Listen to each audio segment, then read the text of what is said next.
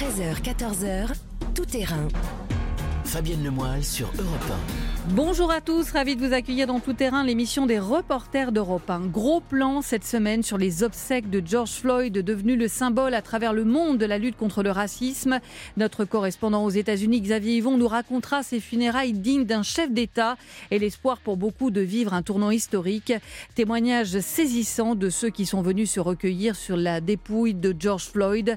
Nous verrons aussi quel impact cela peut avoir sur la présidentielle américaine à cinq mois de l'élection. Nous reviendrons sur le rapport annuel de l'IGPN, la police des polices, avec des enquêtes en hausse. Mais pour aboutir à quelles sanctions Nous poserons la question à Guillaume Bier du service police-justice d'Europe 1 qui a dévoilé sur Europe 1 les conclusions de ce rapport. Nous poursuivrons notre tour d'Europe qui se déconfine avec la réouverture des frontières au sein de l'Union lundi. Nous rejoindrons Jean-Sébastien Soldaini en Grèce où il est confiné pour 24 heures. Enfin, la culture se déconfine. Diane Chenouda s'est retrouvée sur scène au Théâtre 14 à Paris pour respecter les gestes barrières étonnants. Voilà pour le programme. Tout terrain, c'est parti. Europe 1, tout terrain. Fabienne.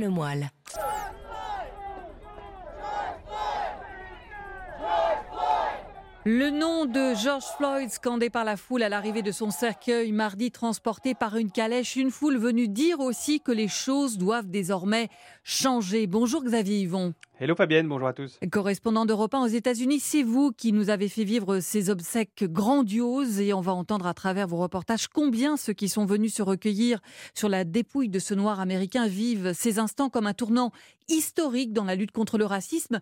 Mais déjà, racontez-nous euh, votre arrivée à Houston, la ville de George Floyd, c'était dimanche dernier. Vous avez été marqué par la résonance médiatique mondiale. Vous m'avez dit que c'était particulièrement impressionnant. Bah oui, parce qu'il faut quand même se rappeler que deux semaines avant, personne ne connaissait George Floyd. Et là, il a eu droit à des obsèques quasi nationales, retransmises en direct à la télévision.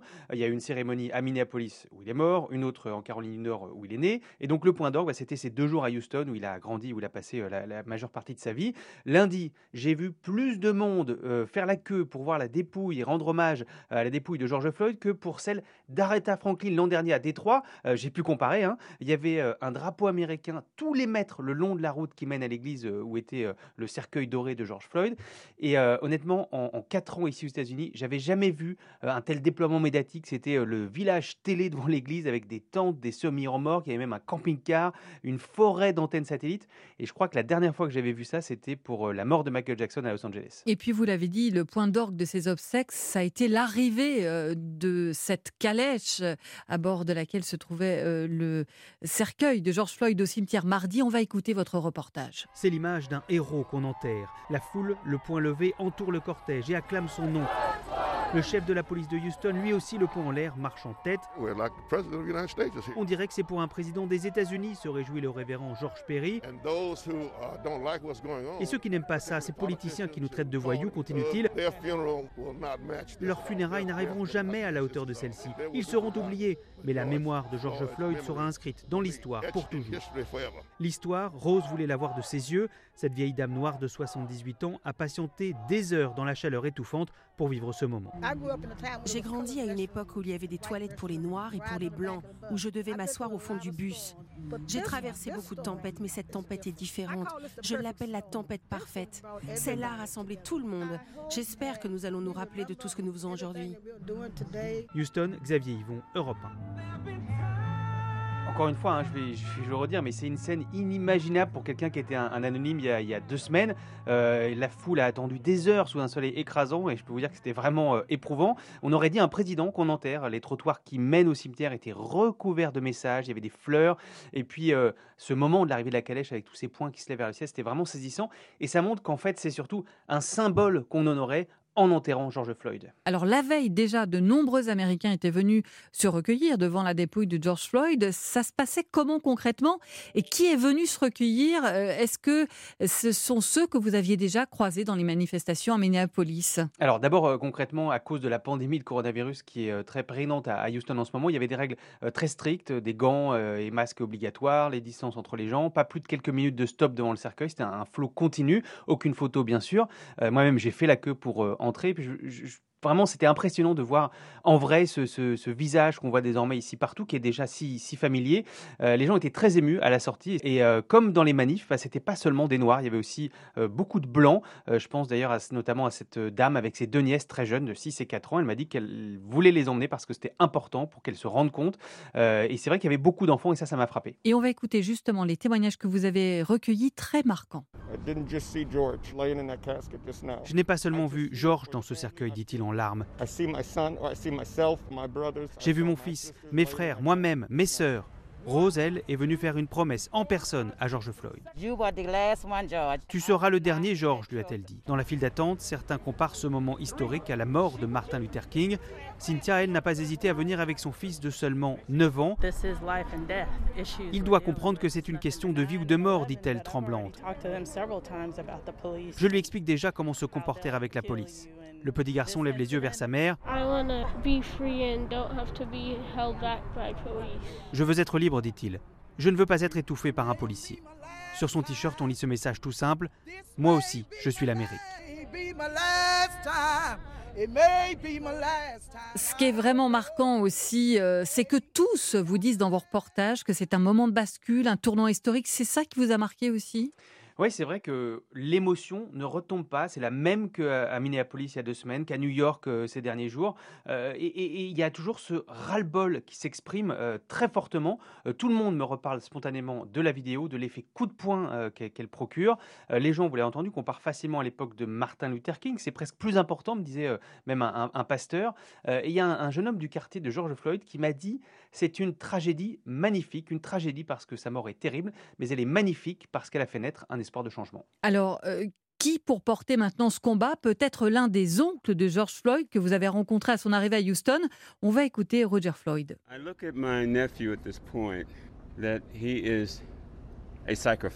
J'espère que le sacrifice de mon neveu permettra de faire bouger les choses. je suis tellement content de voir l'indignation de la nation et du monde entier. Ça me donne de l'espoir. Mais je crois fermement que nous devons profiter de ce moment pour exiger ce changement. Nous devons faire pression sur nos dirigeants. Pas nos dirigeants actuels, malheureusement. Il y a un racisme systémique. Et excusez-moi, nous devons faire changer les choses. Parce que sinon, nous aurons la même histoire la semaine prochaine, le mois prochain, l'année prochaine, et nous aurons à nouveau cette conversation. Voilà, Roger Floyd qui dit il faut euh, faire changer les choses. Et le frère de George Floyd est lui venu mercredi lancer un appel devant une commission parlementaire du Congrès. Oui, oui, il, il, leur a demandé, je le cite, d'adopter les réformes nécessaires pour faire en sorte que les forces de l'ordre soient la solution et non le problème. Il était très ému. Il a demandé aux élus si la vie de son frère valait 20 dollars, c'est le montant du faux billet qui est à l'origine de l'appel à, la police. On voit bien que la famille de George Floyd, au-delà de réclamer la justice, parce que ce ne sera pas facile de faire condamner un policier, euh, elle veut aller plus loin, utiliser euh, ce qu'on appelle ici le momentum pour faire changer les choses en mémoire de George Floyd. Et l'oncle que vous avez entendu, lui, il se prépare à se consacrer pleinement à ce combat et à mettre son job d'assureur de côté. On marque une pause, Xavier Yvon, et au-delà de l'émotion qui a saisi les États-Unis après la mort de George Floyd, on va voir euh, si ça peut vraiment changer la donne, quel poids ça va avoir aussi peut-être sur l'élection américaine de novembre. On en parle avec vous dans un instant. Jusqu'à 14h, vous écoutez Tout Terrain, l'actualité racontée par ceux qui l'ont couverte avec vous, Fabienne Lemoyle. Jusqu'où va donc aller l'onde de choc de la mort de George Floyd, au-delà de l'émotion qui a saisi les États-Unis et qu'on vient de revivre avec vous, euh, Xavier Yvon? Euh, On a entendu euh, dans vos reportages ces Noirs américains pour qui cette mort est un moment de bascule, un tournant historique et cette volonté que ce soit le dernier mort. Alors, est-ce que ça va changer la donne, notamment pour la police américaine? C'est la question que vous avez posée au chef de la police de Houston au Texas que vous avez rencontré avant de quitter la ville. À Houston, où George Floyd a grandi, le maire vient d'annoncer l'interdiction des prises d'étranglement pour les policiers, même mesure prise à Los Angeles ou à New York, car aux États-Unis, la police dépend des autorités locales, et c'est bien là le problème, explique Art Acevedo, le charismatique chef de la police de Houston. Nous avons 18 000 services de police dans le pays, 18 000 manières de faire, 18 000 politiques différentes. Et il est temps pour le pays et le Congrès de reconnaître qu'il nous faut des standards nationaux pour réglementer l'usage de la force force. Et c'est précisément ce qu'il y a dans la proposition de loi présentée par les démocrates du Congrès comme Al Green, le représentant noir du Texas. Je suis d'accord avec ceux qui disent qu'on ne peut pas légiférer sur la moralité, mais on peut légiférer sur le comportement. On peut faire des lois qui influenceront les comportements. Par exemple, il faut en finir avec cette façon pour un policier viré pour comportement criminel de retrouver du travail dans un autre service de police. Et l'élu insiste, c'est à nous de faire de ce moment un tournant historique. Même les républicains du Congrès travaillent de leur côté à des propositions. Le seul qui ne s'est pas encore engagé à réformer la police, c'est Donald Trump. Alors votre reportage, Xavier, appelle plusieurs questions. D'abord aux États-Unis, il n'y a pas de police nationale, le recrutement se fait pour chaque ville. Ça veut dire qu'il y a des critères différents, des doctrines de gestion du maintien de l'ordre différents. Et puis les chefs de la police, ils sont peut-être un peu plus politiques. On a vu euh, le chef de la police de Houston euh, qui a été très critique par rapport à Trump. Oui, alors la police nationale euh, aux États-Unis, en fait, c'est le, FBI, la police fédérale, mais sinon pour le reste, le chef de la police de Houston l'a bien dit, hein, il y a environ 18 000 services de police différents en fonction des, des villes, donc des habitudes, des règles différentes pour le recrutement, etc. à New York, par exemple, il y avait une loi qui protégeait les informations personnelles des policiers coupables de bavure elle va être révoquée à la demande des, manifestants. À Minneapolis, c'est carrément tout le service de police qui va être démantelé. Du coup, sur quoi ça peut bouger? Eh bien, sur les standards nationaux, fédéraux, comme le réclame le, chef de la police de Houston. C'est ce que veulent imposer les démocrates euh, du Congrès dans leur, proposition de loi. Euh, par exemple, ils veulent euh, fédéraliser l'interdiction des prises d'étranglement. Ils veulent aussi la fin de ce qu'on appelle ici les no-knock warrants, c'est les permis d'entrer sans frapper dans les domiciles euh, pour, les policiers. Et à l'origine euh, de cette mesure, il y a une autre affaire qui a beaucoup choqué ici. Elle s'est déroulée en mars dernier dans le Kentucky. Euh, une jeune infirmière, Breonna Taylor, a été tuée par huit balles tirées par des policiers qui sont entrés chez elle en pleine nuit sans s'identifier il cherchait des preuves dans une affaire de drogue pour laquelle elle n'avait rien à voir. L'autre question, Xavier, c'est quel poids ça va avoir dans la campagne américaine quand on voit que Trump n'a pas eu le moindre mot pour George Floyd, alors que le candidat démocrate Joe Biden a rencontré la famille, a pris la parole ensuite dans une vidéo. Et on va écouter aussi quand il évoque sa rencontre avec la fille de George Floyd. Sa petite fille était là. Elle m'a dit que son papa allait changer le monde. Et je pense que son papa va changer le monde. Je crois que ce qui se passe en ce moment, c'est l'un des plus grands tournants de l'histoire américaine pour les droits civiques. Les libertés et le fait de traiter les gens avec dignité. Voilà pour cette prise de parole de Joe Biden qui contraste évidemment avec l'attitude de Donald Trump. Ah oui, le, contraste, on l'a bien vu cette semaine avec euh, des images assez saisissantes. Lundi, Joe Biden euh, qui entoure la famille de George Floyd à Houston et Donald Trump qui, dans le même temps, à la Maison-Blanche, reçoit les forces de l'ordre. Euh, mardi, la prise de parole très empathique, vous l'avez entendu, de Joe Biden aux obsèques de George Floyd. Et dans le même temps, Donald Trump, lui, qui tweet des théories conspirationnistes sur euh, un vieux manifestant blessé par, par des policiers. On voit déjà un impact sur les sondages?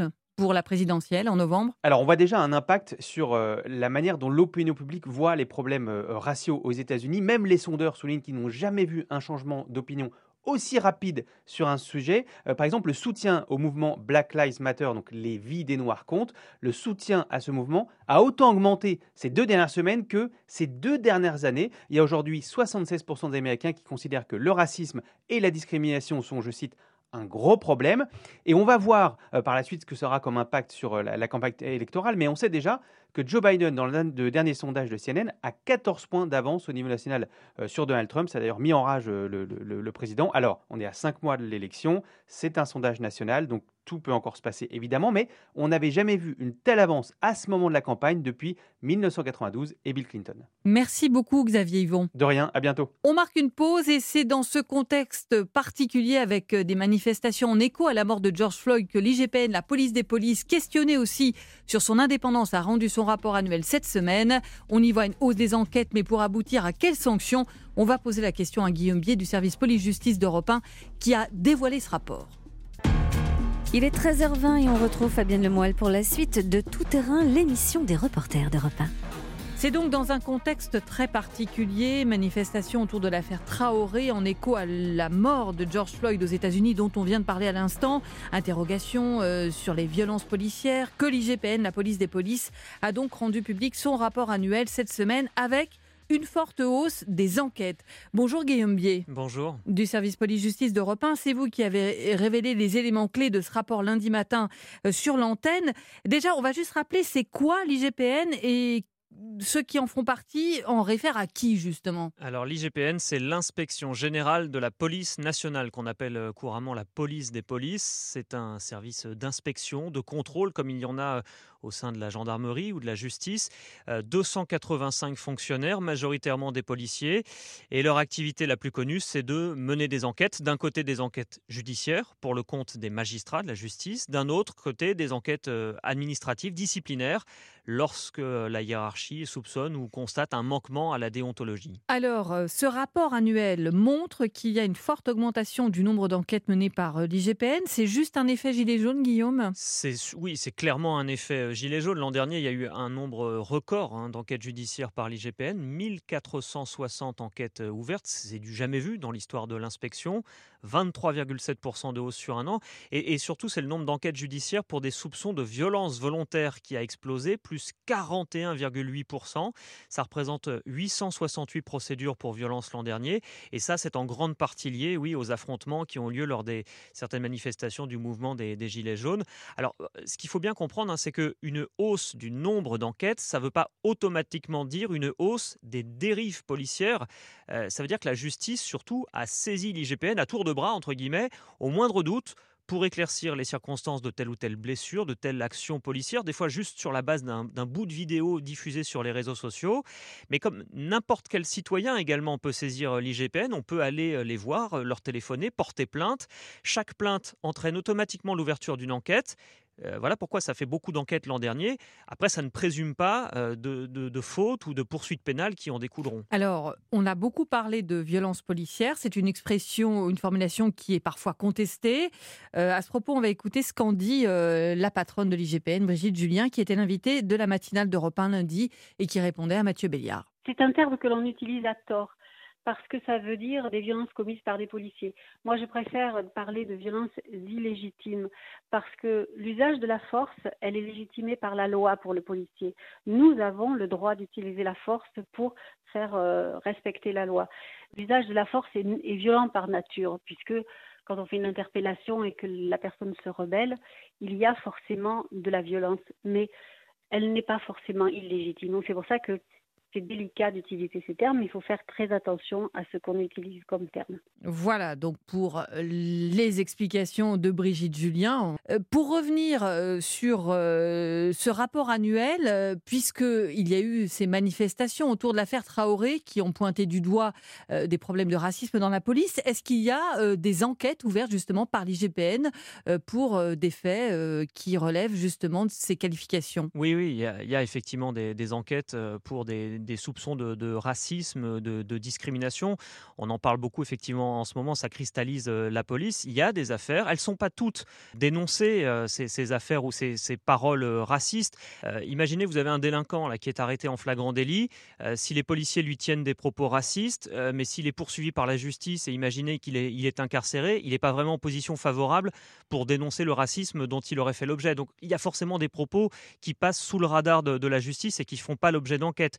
Mais euh, voilà, au final, il y en a quand même des enquêtes, il y en a assez peu, c'est ce que nous a expliqué euh, Brigitte Julien. Nous avons eu en 2019 30 enquêtes judiciaires portant sur des accusations de racisme. Ce qu'il ne faut pas oublier, c'est que même si l'IGPN n'a que 30 enquêtes judiciaires dans ce domaine-là, toutes les affaires de cette nature, la plupart du temps, sont traitées par la hiérarchie locale. Ce n'est pas parce qu'on a des gens qui dérapent que la police nationale doit être jugée sur ces dérapages. Donc on entend euh, Brigitte Julien, euh, patronne de l'IGPN, je rappelle, qui a été l'invitée d'Europe 1 euh, lundi matin dans la matinale de Mathieu Béliard, qui parle d'une trentaine d'enquêtes en cours pour des faits de racisme euh, à l'IGPN, mais on a bien compris à travers ce que vous nous dites, euh, Guillaume, et à travers ce qu'elle nous dit, que ça ne reflète pas forcément l'entière réalité euh, de cette question, puisque soit une plainte n'a pas été déposée, soit elle est traitée par un autre service.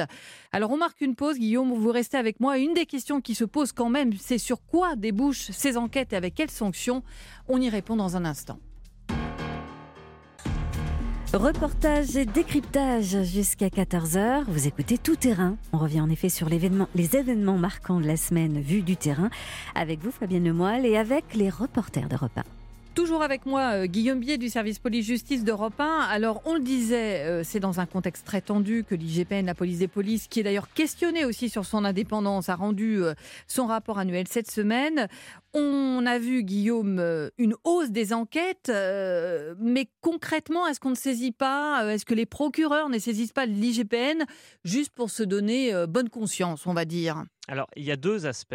Lorsqu'il y a une affaire de violence avec la police, par exemple sur une manifestation, le procureur, surtout à Paris, choisit et fait savoir qu'il choisit, qu'il saisit l'IGPN. C'est une manière de dire on se donne les moyens de faire toute la lumière.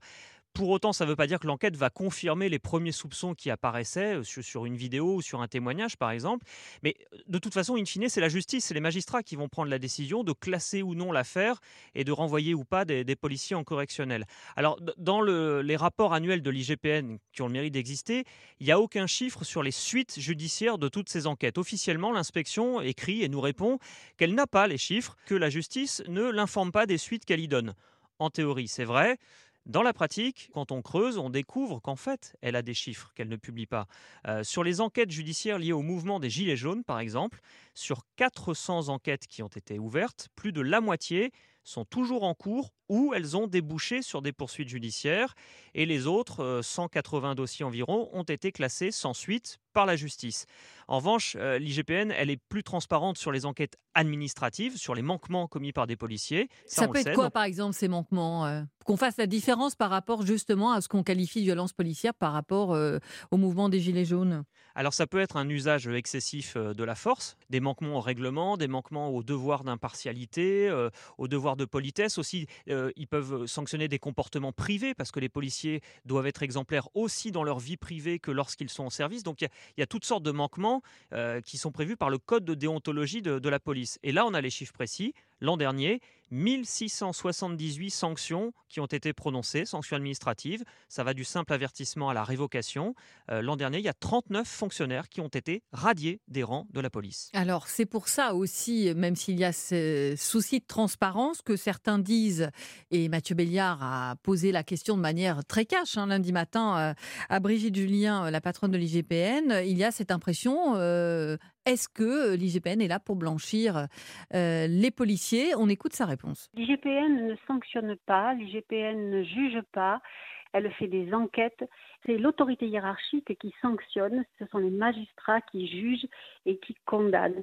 Et dire que l'IGPN blanchit, c'est faire injure à ces policiers qui travaillent de manière professionnelle au sein de l'IGPN. Voilà, c'est la réponse de, Brigitte Julien. Et honnêtement, ce, dont je peux témoigner pour euh, travailler maintenant depuis 15 euh, ans hein, sur les, sujets de police-justice, l'IGPN, c'est un service qui est extrêmement redouté par les policiers qui craignent vraiment ces enquêteurs parce qu'ils savent à, quel point ils sont intransigeants et notamment sur le, respect des règles et de la déontologie. Alors l'IGPN est dans le viseur, en tout cas, de Christophe Castaner, le ministre de l'Intérieur, qui le jour même de la publication du rapport a dit qu'il voulait une réforme.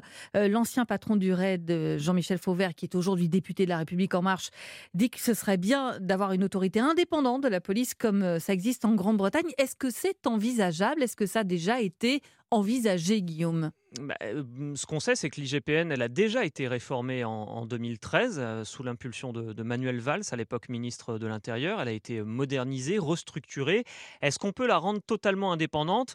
C'est pas si évident parce que sur le fond, elle est censée, elle est indépendante de la hiérarchie. Et on se souvient que dans certaines enquêtes sensibles, des hauts fonctionnaires, par exemple à la, direction de la police judiciaire parisienne notamment, ont été mis en cause. Et là, il n'y a pas eu d'intervention ou de, de faveur ou de passe-droit. Donc sur le fond, elle n'a pas de compte à rendre à l'administration. Sur la forme, euh, bah oui, elle est sous la tutelle administrative du ministère de l'Intérieur parce que bah, ça quand même un service de police qui est composé majoritairement de policiers. Donc c'est compliqué de les rendre totalement indépendants, ne serait-ce qu'en matière de, structure. Alors on parle beaucoup euh, de l'IGPN, la police des polices. Ce qu'on sait moins, c'est qu'il existe aussi l'IGGN euh, qui a rendu son, son rapport pour la première fois public cette semaine. Là, on parle des gendarmes. C'est quoi précisément?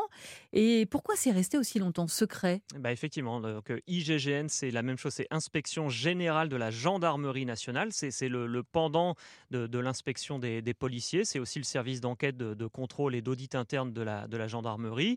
Alors son fonctionnement est un peu différent, il est plus pyramidal que chez les policiers. C'est sans doute l'esprit et la structure militaire qui jouent. mais la grosse différence, effectivement, c'est que l'IGGN, vous n'en avez sans doute jamais entendu parler parce que jusqu'à présent, elle était totalement discrète. Elle n'a jamais communiqué. Ça fait une petite dizaine d'années que l'IGPN pour la police publie son bilan annuel, ses chiffres, etc., quoi qu'on en pense. En revanche, du côté des gendarmes, silence total l'inspection de la gendarmerie n'a jamais communiqué sur son travail, sur le nombre d'enquêtes qu'elle réalise, les sanctions qu'elle propose, etc. Et là, cette année, parce que le ministère de l'Intérieur l'a exigé, euh, le rapport des gendarmes a été publié le même jour que celui de la police des polices. Mais alors, côté gendarmerie, je peux vous dire, ça s'est fait en toute discrétion, juste mis en ligne comme ça sur le site web du ministère de l'Intérieur en pleine matinée. Pas de communiqué de presse, pas d'annonce, rien du tout. Il a fallu le, le dénicher, le trouver presque par hasard, j'ai envie de dire, pour le consulter. Mais donc, il est public pour la première fois. Alors, on a découvert son contenu. Il est vraiment très détaillé sur la structure, sur toutes sortes de missions internes. En revanche, pour ce qui nous intéresse, notamment les enquêtes, les sanctions, là c'est moins limpide que du côté de la police. En résumé, l'an dernier, il y a eu 100 enquêtes judiciaires confiées à l'inspection générale de la gendarmerie. Et on découvre au passage que c'est grosso modo la même chose chaque année. Et puis en revanche, j'ai eu beau chercher dans toutes les pages, il n'y a pas le nombre de sanctions administratives prononcées pour des manquements par des gendarmes. Pas un seul chiffre.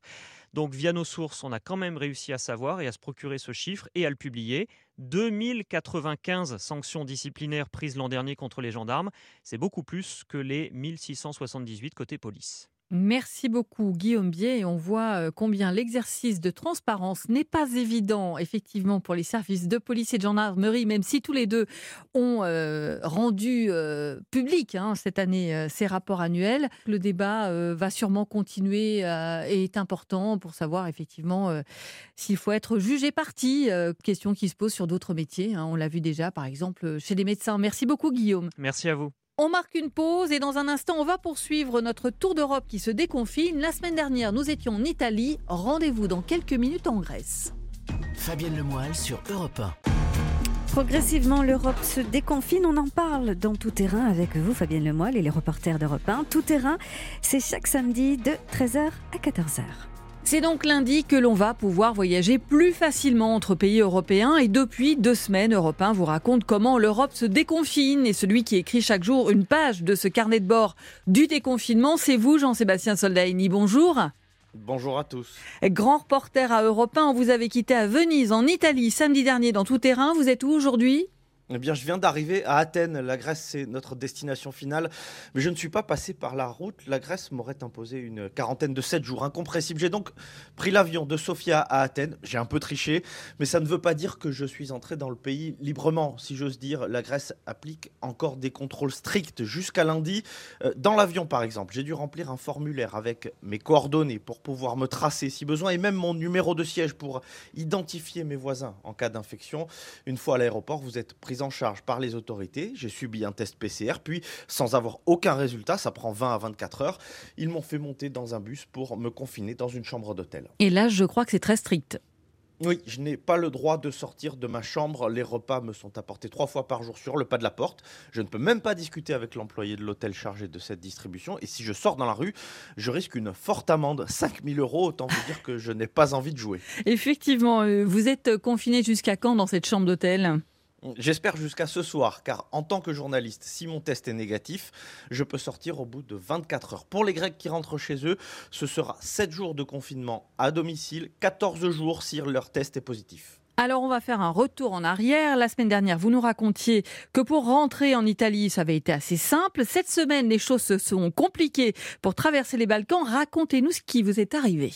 Eh bien, la Slovénie et la Croatie n'ont posé aucun problème. Ils autorisent l'arrivée des ressortissants des pays membres de l'UE s'ils viennent pour leur travail uniquement. J'étais donc en reportage à Dubrovnik, ville très touristique. C'est tout au sud de la Croatie et j'espérais pouvoir traverser la Bosnie sans m'y arrêter car eux euh, n'autorisent pas encore les citoyens européens à entrer sur le territoire. Mais un douanier m'avait laissé entendre que je pourrais couper à travers le pays sans m'arrêter pour aller jusqu'en Serbie. Mais non, les douaniers ont tout tenté avec leur hiérarchie, rien à faire, la barrière est restée baissée. J'ai donc dû contourner toute la Bosnie en roulant toute la nuit pour être à l'heure à Novi Sad en Serbie et livrer mon reportage suivant, un petit détour de 980 km. Effectivement. Alors, particularité cette semaine, c'est que vous avez traversé des pays, Slovénie, Croatie, Serbie, et depuis hier, donc, euh, la Bulgarie, qui pour certains ont été peu touchés par l'épidémie, contrairement à l'Italie. On va rappeler le bilan, hein, qui a dépassé les 34 000 morts dans ce pays, alors qu'en Serbie, le bilan officiel est de 250 morts. Euh, mais dans ces pays des Balkans, les autorités ont aussi imposé un confinement strict, avec même en Serbie, je crois, des couvre-feux. Mais là, ça y est, c'est l'heure du déconfinement. Euh, on va l'entendre d'ailleurs euh, lors de votre première étape lundi en Slovénie. Le contraste était saisissant avec sa voisine Italie un centre de loisirs en bord de mer bondé. Des enfants sautent sur des trampolines et Peter joue au beach volley sans aucune restriction. Pas de masque, pas de distance physique. Nous avons de la chance, mais c'est un mystère. Surtout ici, nous sommes si près de l'Italie. Départ en petit train pour la grotte de Postojna, 120 mètres sous terre, des galeries parfois étroites, mais là encore, la responsable du site n'impose rien aux visiteurs. Vous pouvez porter un masque si vous le souhaitez, mais l'endroit est sans danger. La Slovénie a été parmi les premiers à lever l'état d'alerte. Nous n'avons pas de nouvelles infections, donc vous pouvez entrer dans la grotte et respirer normalement. Il ne vous arrivera rien. Voilà pour un extrait de votre reportage en Slovénie. On va rappeler euh, petit État de 2 millions d'habitants avec 109 décès officiellement dus au coronavirus. Qu'est-ce qui vous a marqué? C'est ce contraste justement vous l'avez dit, Fabienne, le contraste avec l'Italie, vous quittez le pays le plus touché d'Europe, là où les gens reculent si vous vous approchez trop d'eux en leur parlant. Euh, ils sont vraiment marqués, ces Italiens, on peut le comprendre. Mais euh, vous faites seulement 7 km et vous vous retrouvez dans la vie normale, je dirais, celle que nous connaissions tous en février en France et ailleurs. C'est même en Slovénie que j'ai serré ma première main depuis le 16 mars. Alors, changement de décor avec la Croatie. Là, vous m'avez dit, euh, il y a deux visages du déconfinement. Oui, parce qu'il y a d'abord Split, station balnéaire plutôt chic, mais peuplée de Croates. Là, c'est très animé car le pays a mis fin au confinement le 11 mai, donc les habitants ont repris leurs habitudes. Sur les bords de la marina, le soir, c'est euh, ambiance cocktail et bar branché. En revanche, à Dubrovnik, c'est l'opposé. Les locaux sont partis depuis longtemps chassés par le tourisme de masse et ça se voit tout de suite que les frontières avec les pays européens sont encore fermées. Vladko, un guide touristique, souffre de voir sa ville comme ça. Uh, uh, uh, C'est quelque chose que je n'ai jamais vu auparavant, même pendant la guerre. Regardez, Dubrovnik est vide comme une ville fantôme. Parce que dans cette crise, chacun surveille son portefeuille. Personne ne veut dépasser son budget et les prix pratiqués ici sont un peu trop élevés pour les Croates. Payer 2 euros pour un café sur la rue principale, ce n'est pas dans leurs moyens. Voilà pour la Croatie, la perle de l'Adriatique, comme on dit de Dubrovnik. Euh, dernière étape, enfin l'une des dernières étapes, la Serbie, où le confinement a été très strict, mais très respecté. Vous m'avez dit, du coup, on se déconfine comment?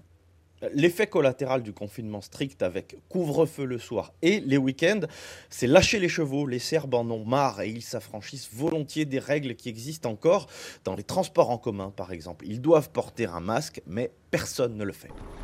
Heure de pointe, à un arrêt de bus, le masque est obligatoire dans les transports. En théorie, car sur la trentaine de personnes à bord, seuls deux l'ont sur le visage et ça ne gêne pas Johanna. en fait, je ne connais même pas les règles. Uh, elles changent tout le temps, euh, les gens en ont marre. Nous ne regardons même plus les infos sur le coronavirus. Donc les règles, euh, on s'en fiche un peu. L'amende pour non-port du masque est de 170 euros, mais en pratique, aucune sanction n'est appliquée selon Johanna qui livre une explication. Uh, Les élections législatives sont dans 10 jours, dit-elle. La majorité veut lâcher du lest pour s'assurer de rester en place. Novi Sad, Jean-Sébastien Soldaini, Europe 1. Alors voilà, on s'en fiche à Novi Sad, mais à Belgrade, on respecte bien les règles, surtout les anciens, vous m'avez dit. Oui, parce que, et ça vaut dans tout le pays, les plus de 65 ans doivent sortir avec masque et gants. Ils étaient déjà interdits de sortie euh, durant le confinement, ces seniors. Alors on pourrait penser qu'ils se sentent discriminés. Nous avons eu ce débat en France. Eh bien non, Duro, 81 ans, ne vit pas mal ces mesures qui lui sont spécifiques.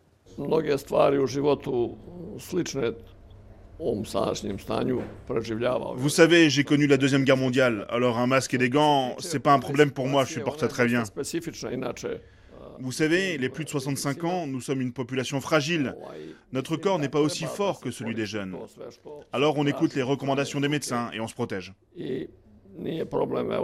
Voilà pour euh, ce presque fatalisme de Juro qui respecte les règles. Une dernière question, Jean-Sébastien. Comme voyageur, vous avez été à l'hôtel, au restaurant, dans les cafés. Qu'est-ce qui vous a marqué dans les précautions que vous avez dû prendre ou pas d'ailleurs? Dans les hôtels, seul le personnel était soumis à l'obligation de porter un masque, quel que soit le pays, et c'est très respecté. Le pays le plus rigoureux, c'est la Bulgarie, parce qu'ils ont obtenu un label Safe Travels par le Conseil mondial du tourisme. Euh, à Sofia, il faut se nettoyer les mains avec du gel en entrant dans un café. Le serveur désinfecte la table où vous vous asseyez alors qu'il l'a déjà fait quand le client précédent est parti. Et bien sûr, tout le personnel porte un masque, parfois des gants. C'est de loin le pays le plus rigoureux. Merci beaucoup Jean-Sébastien Saldaigné. Bon séjour en Grèce. Merci Fabienne, à bientôt.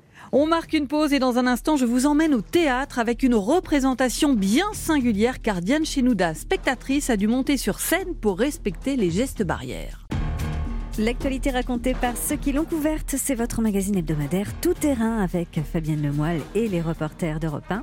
Le pays renoue progressivement avec les lieux culturels. C'est le dernier sujet de tout terrain, il est 13h50. Ça y est, depuis le 2 juin, on peut donc de nouveau visiter certains musées et monuments. Pour le cinéma, ce sera possible de retrouver les films sur grand écran le 22. Et pour le théâtre, c'est possible au prix de conditions sanitaires qui n'incitent pas toutes les salles à réouvrir. L'une d'elles a pourtant décidé de relever le défi. C'est au théâtre 14 dans le 14e arrondissement à Paris. Bonjour Diane Chenouda. Bonjour Fabienne, bonjour à tous. Et vous avez été donc l'une des premières spectatrices cette semaine. Déjà, pour limiter toute contamination, on a en quelque sorte inversé les rôles puisque vous vous êtes tout simplement retrouvé sur scène. Oui, c'est vrai, je me suis retrouvée sur le plateau, en effet.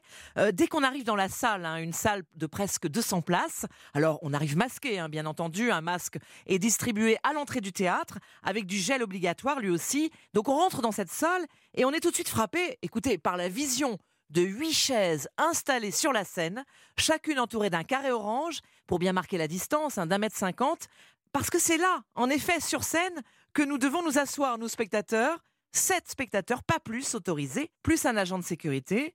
On ne peut être que 10 dans la salle, car le théâtre a en effet tout de suite rebondi euh, sur cette possibilité de se rassembler à 10, pas plus. Face à nous, assez loin, deux comédiens qui jouent dans les gradins, à bonne distance l'un de l'autre. Écoutez l'un de ces comédiens, Yuming Hay, c'est son nom, sur ses impressions à propos de cette invention des rôles. C'est un, public très privilégié et ça donne une intimité et le texte se prête bien euh, à ça et donc on peut aller choper le regard de tout le monde. Le, le public est éclairé donc on voit bien les regards et on a très envie de leur raconter euh, l'histoire à eux et, et ça, c'est assez plaisant de pouvoir, euh, de pouvoir créer ce lien très privilégié avec chacun des spectateurs. Alors, comment s'est organisée du coup la mise en scène? Déjà, en effet, avec cette inversion de l'espace, euh, le public sur scène et les comédiens qui jouent dans et avec les gradins, c'est minimaliste, mais ça marche très bien. C'est plutôt un conte, hein, l'histoire d'une petite fille, d'un petit garçon, qui fait euh, totalement exploser les stéréotypes sur ce que devrait être soi-disant une petite fille et un petit garçon. D'ailleurs, le titre de la pièce, c'est Elle, pas princesse, lui, pas héros. Euh, les deux comédiens jouent tous les personnages, les enfants, la grand-mère, la maîtresse. C'est très bien fait. Et le fait qu'ils ne se touchent pas ne change rien au jeu. Écoutez cette dame qui était dans le public. C'est vrai que les acteurs sont un peu dans la distanciation, mais en même temps, euh, leur jeu est assez fort. Euh, le texte est, vif. Donc euh, on a vraiment quand même l'impression qu'ils sont ensemble. Et puis le, la, rencontre des deux, euh, elle n'est pas immédiate, donc on a le temps de les voir euh, séparément dans leur univers. Et puis après, ils se rapprochent et on sent très bien qu'il va se passer quelque chose de fort entre eux, sans, sans se toucher, sans à un moment donné, ils font le coude à coude. Donc c'est vraiment la nouvelle norme de, de, salut. Euh, c'est pas, pas dérangeant qu'ils ne se touchent pas. Cette mise en scène adaptée aux nouvelles normes sanitaires amuse aussi beaucoup les comédiens. Olga Mouak et Yuming Hay. Même en tant qu'acteur et même quand on joue, une fiction, il y a quand même un minimum de distance euh, sanitaire à respecter. C'est une contrainte, mais c'est plutôt un challenge en fait. Euh, au bout d'un moment, à l'intérieur du jeu, on s'aperçoit même plus qu'on est, qu'on est en train de respecter des distances entre guillemets de sécurité. Euh, tout ça, ça s'efface dans, dans l'action. Et, je leur ai demandé aussi, Fabienne, ce que ça leur faisait hein, de jouer devant un public masqué. Au début, pas évident, parce que c'est quelque chose qu'il faut apprendre à dompter, même pour nous-mêmes. Mais en fait, on sent quand même qu'ils sont là, qu'on a leur regard, qu'ils sont captivés par ce qui se passe. On les entend rire derrière les masques, on voit les corps qui bougent, les enfants pendant euh, les moments musicaux qui peuvent pas s'empêcher de danser, de remuer, etc. Ça, c'est quand même c'est pas grave si la moitié du visage, si vous voulez, est pas visible euh, parce que le reste parle de lui-même. Oui, puis on a les yeux et on, s'accroche beaucoup au regard. Au début, on avait un peu peur, surtout que ça empêche les gens de rigoler, de, pouvoir exprimer ce qu'ils ressentent. Euh, ça étouffe un petit peu et au fur et à mesure, on s'est rendu compte que dès qu'il y en a un qui ose rigoler à l'intérieur du masque, il y en a un deuxième et en fait, euh, ça se libère assez facilement. Et surtout, on a les regards qui sont assez bien éclairés euh, par la lumière et on s'accroche, enfin moi, je m'accroche beaucoup à ça. Voilà, les comédiens captivés par le regard des spectateurs, puisque évidemment ils ne voient plus leur sourire. Les impressions des spectateurs? Alors, on a entendu cette dame hein, sur ce jeu à distance qui ne l'a pas du tout gêné. C'est un spectacle plutôt jeune public, mais eux disent tout public à partir de, 8 ans. Hein. Euh, c'est vrai que les gens sont tellement contents de pouvoir enfin aller au théâtre qu'il y a même pas mal d'adultes impatients en manque de théâtre. Je suis vraiment ému de rentrer finalement dans une salle de théâtre euh, après presque quatre mois. Alors les comédiens, eux aussi, sont contents de reprendre, même dans ces conditions. C'est toujours évidemment un plaisir à 10 ou à 1000 de recevoir euh, des gens et de leur proposer euh, du théâtre. Donc on a tout à y gagner. Après, c'est sûr que moi, j'aimerais mieux que très vite, euh, on puisse être plus proche d'eux et que très vite, on puisse en, avoir encore plus. Mais il faut être patient et c'est qu'une question de temps, je pense. Et alors, euh, comme ils ne peuvent en effet accueillir que, que 7 spectateurs par représentation. Ils jouent euh, trois fois par jour, hein, c'est l'astuce. À tour de rôle, il y a euh, quatre comédiens qui tournent. Alors on entend le plaisir des spectateurs, on entend le plaisir des comédiens, mais pourquoi le théâtre 14 a décidé de rouvrir alors qu'évidemment, économiquement, euh, les théâtres privés disent que ce n'est pas viable? Je recevais Eric Emmanuel Schmitt, qui est directeur du théâtre Rive Gauche il y a quelques semaines. C'est exactement ce qu'il me disait, c'est pas jouable. Oui, absolument, c'est vrai. Quand on est du théâtre privé, c'est pas jouable. Là, c'est un théâtre subventionné hein, par la ville de Paris, et donc il a une mission de service public. Et là, le spectacle, bien évidemment, c'est 2 euros l'entrée. Vous voyez, ce n'est évidemment euh, pas avec ça qu'ils vont vraiment faire recette, en effet, mais ce n'est pas l'idée, justement. L'idée, c'est de proposer aux familles des quartiers une sortie avec leurs enfants euh, qui n'ont pas encore repris l'école. C'est ça, hein, au départ, l'idée. Merci beaucoup, Diane Chenouda. Et je veux dire qu'on a vraiment hâte de pouvoir de nouveau prendre place dans une salle pour écouter, applaudir tous ces comédiens. Car oui, la culture, comme le disait euh, cette semaine Marina Foyce, c'est le plaisir de s'évader et combien c'est précieux. Merci à vous. Europe 1. Tout terrain, c'est fini pour aujourd'hui. Merci à tous les reporters et spécialistes d'Europe 1 qui ont participé à l'émission. Xavier Yvon, Jean-Sébastien Soldaini, Guillaume Bier et à l'instant Diane Chinouda. Un grand merci aussi à Kevin Ousti et Julien Blanc pour la réalisation, Capucine Patouillet pour la coordination. Je vous rappelle que vous pouvez réécouter Tout terrain en podcast sur europe1.fr